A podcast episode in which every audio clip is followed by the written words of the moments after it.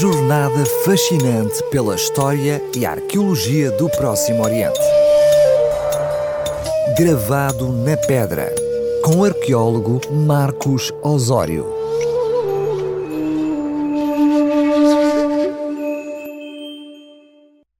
Hoje trazemos mais um tema de cariz histórico sobre a Antiguidade Clássica, nesta sua crónica sobre a arqueologia do Mediterrâneo Oriental. O direito romano que herdamos da civilização romana serviu de orientação para muitas leis e constituições da época moderna. E sabemos hoje que, naquele tempo, para cada tipo de delito eram aplicadas punições específicas. E quanto mais grave o delito, maior a crueldade da pena, logicamente. Os piores crimes para a sociedade romana eram o parricídio, o adultério, a traição militar a traição ao Estado e ao Imperador. Somente em crimes deste tipo podia um cidadão romano ser condenado à morte. Mas mesmo que um cidadão romano fosse condenado à morte, nunca seria crucificado.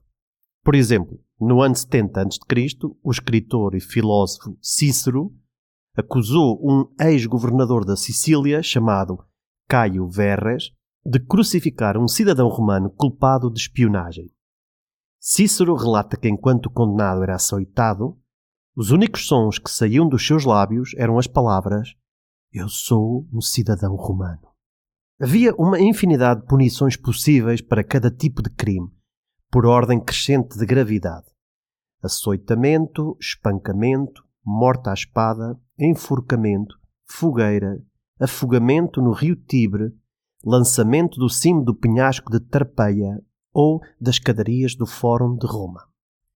Era igualmente comum, principalmente para crimes executados por políticos ou aristocratas, o banimento da cidade de Roma para regiões longínquas do Império, em especial para uma ilha grega deserta. Foi o que aconteceu ao apóstolo João, que foi exilado para a ilha de Patmos. Mas a crucificação era a pena máxima e era aplicada aos casos de mais alta traição e insubordinação contra o Império não só foi a mais tormentosa punição já registada na história da civilização ocidental, pelo sofrimento infligido à vítima, como era uma pena que expunha o condenado ao olhar público, mesmo a longa distância, tendo como objetivo claro a dissuasão do crime. Embora a crucificação já fosse conhecida na Pérsia no século VI a.C., e mais tarde, no século IV a.C., Alexandre Magno praticou-a na cidade de Tiro, foram os romanos que difundiram esta prática, especialmente com os escravos. E um dos exemplos mais paradigmáticos desta punição exemplar a escravos sucedeu no ano 71 a.C., com Spartacus. Segundo o historiador Plutarco, este homem era um gladiador que desertou e liderou uma fuga que envolveu mais de 78 escravos. Por sorte, encontraram um carregamento de armas para gladiadores, roubaram-nas e começaram a pilhar propriedades rurais vizinhas, juntando-se ao grupo mais escravos e revoltosos das terras por onde passavam. Contudo, este exército de rebeldes contra o Império acabou por ser derrotado pelas legiões imperiais e os seis mil prisioneiros sobreviventes foram crucificados ao longo de 200 quilómetros da Via Ápia, a principal estrada de acesso a Roma pelo sul, numa mensagem bem clara para impedir novas rebeliões de escravos. No relato dos Evangelhos, a cruz era a pena destinada a Barrabás, que o relato descreve como um rebelde terrorista judaico que lutava contra o poder romano. E a cruz seria a pena indicada para este caso. Ele foi apenas mais um dos inúmeros judeus revoltosos que os romanos crucificaram. Segundo o historiador judeu do século I d.C., Flávio Josefo, na sua obra As Guerras dos Judeus.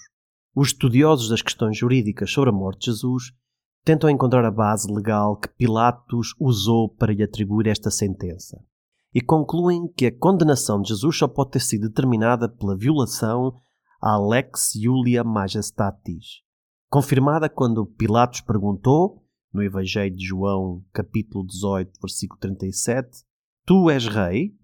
E Jesus respondeu, Tu dizes que eu sou rei. Eu para isso nasci, e para isso vim ao mundo, a fim de dar testemunho da verdade. Esta confissão de que era rei pode ter sido considerada legalmente uma traição ao poder de César Augusto, que Pilatos aproveitou, mesmo sabendo da sua inocência, para o condenar à morte e favorecer os líderes judaicos.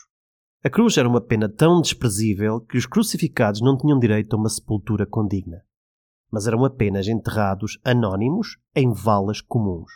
Por isso, até 1968 não se conheciam as ossadas de nenhum indivíduo crucificado. Mas, por uma feliz coincidência, nesse ano, na parte norte de Jerusalém foi descoberto um ossário, datado do século I Cristo, contendo os restos mortais de um jovem que se chamava Yehohanan ben Hagakol, de acordo com a inscrição em aramaico gravada na caixa funerária de pedra. Os seus ossos revelaram no calcanhar esquerdo um prego de ferro cravado, indicando que este homem tinha sido crucificado. Tal como Jesus Cristo, excepcionalmente, este jovem teve o justo enterramento.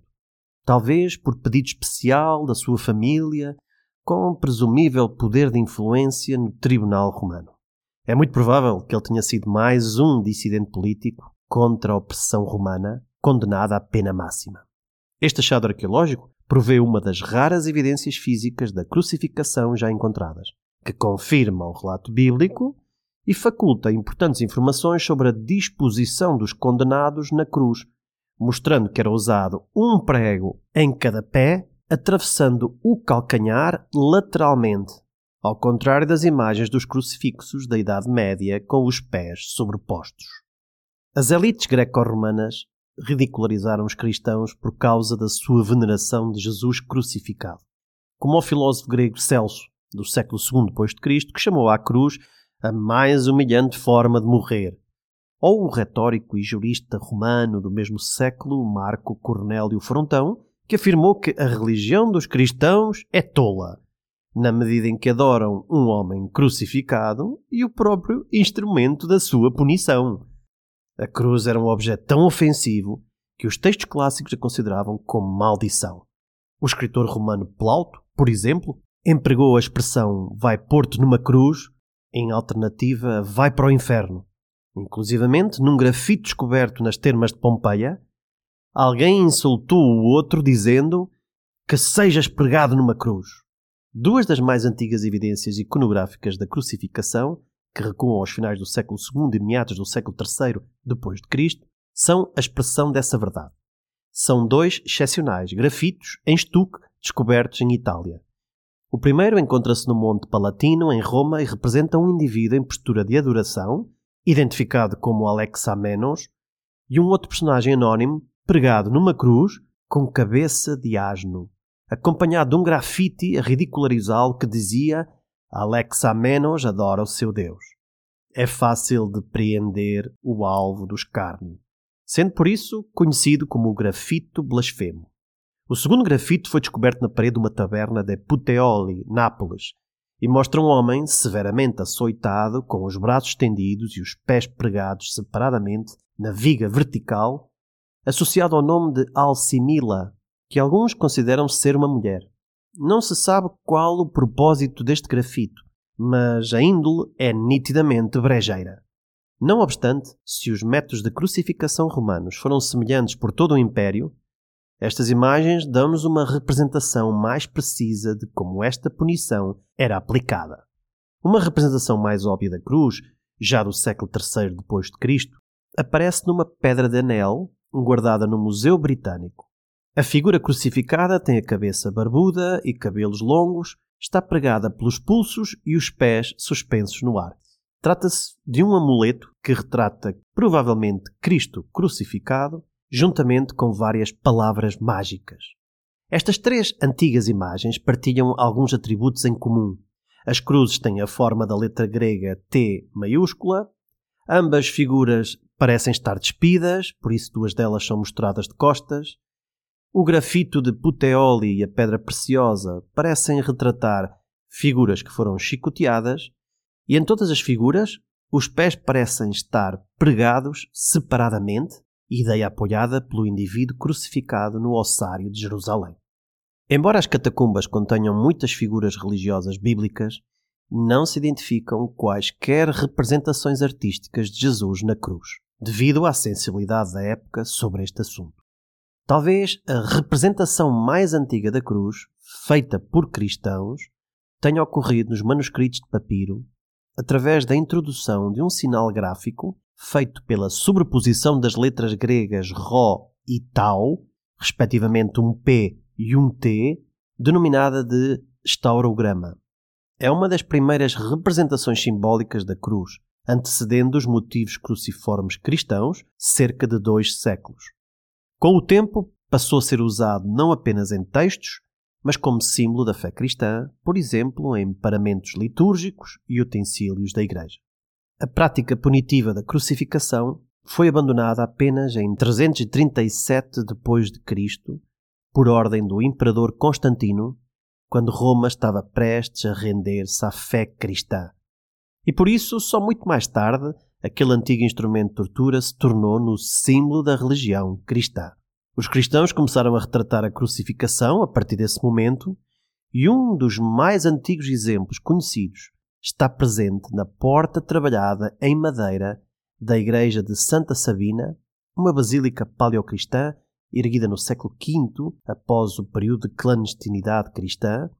É uma representação pouco comum nas produções artísticas paleocristãs e demonstra que a cruz, pouco a pouco, deixava de ser uma imagem ofensiva mas só na época medieval esta iconografia se tornou dominante, convertendo-se no símbolo mais reconhecido em todo o mundo, dando-nos uma ideia deturpada de como foi realmente a crucificação, pois nessa altura esta prática penal já havia sido abolida há alguns séculos. Fechamos esta expedição pelas narrativas históricas e evidências arqueológicas que moldaram o Mediterrâneo Oriental ao longo dos séculos prometendo voltar na próxima semana. Até lá, pode ouvir outros episódios nas diversas plataformas online de podcasts. Uma jornada fascinante pela história e arqueologia do Próximo Oriente. Gravado na pedra, com o arqueólogo Marcos Osório.